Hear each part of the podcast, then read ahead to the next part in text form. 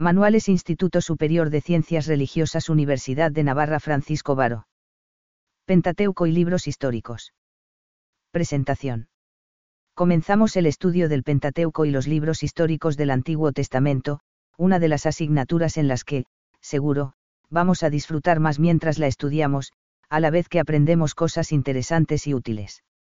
Quienes se dediquen a la catequesis o a la enseñanza religiosa escolar, podrán encontrar en ella, aunque no es lo más importante, algo que les resultará muy útil, historias que atraen la atención.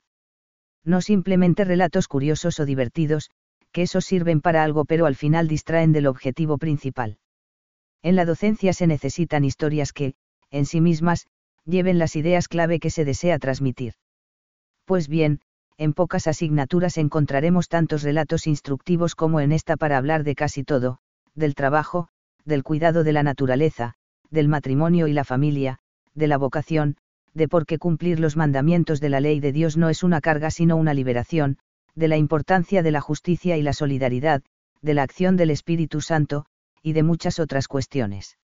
Además, cuando leamos despacio los textos bíblicos, iremos observando que hay en ellos muchos detalles que nos obligan a pensar acerca de cómo se han escrito esos textos, y esto nos permitirá asomarnos a su proceso de composición, una aventura apasionante, porque asistiremos de cerca al modo concreto en que Dios se ha ido revelando a lo largo de los siglos, en unos marcos geográficos e históricos concretos, Egipto, Mesopotamia, Siria, Persia, y especialmente, Israel.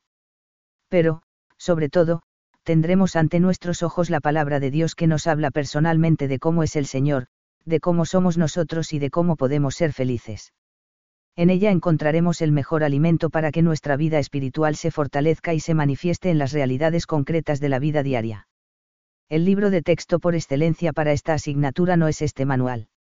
Es, directamente, la Sagrada Biblia.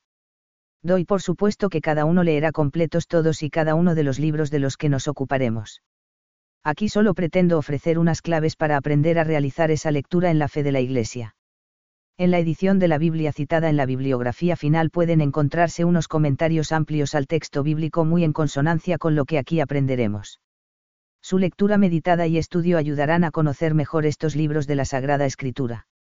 Las demás obras citadas en esa bibliografía sirven para ampliar conocimientos acerca de los aspectos históricos, literarios y teológicos del Pentateuco y los libros históricos del Antiguo Testamento que, en este primer acercamiento, por la necesaria economía de tiempo y espacio, no se han podido tratar.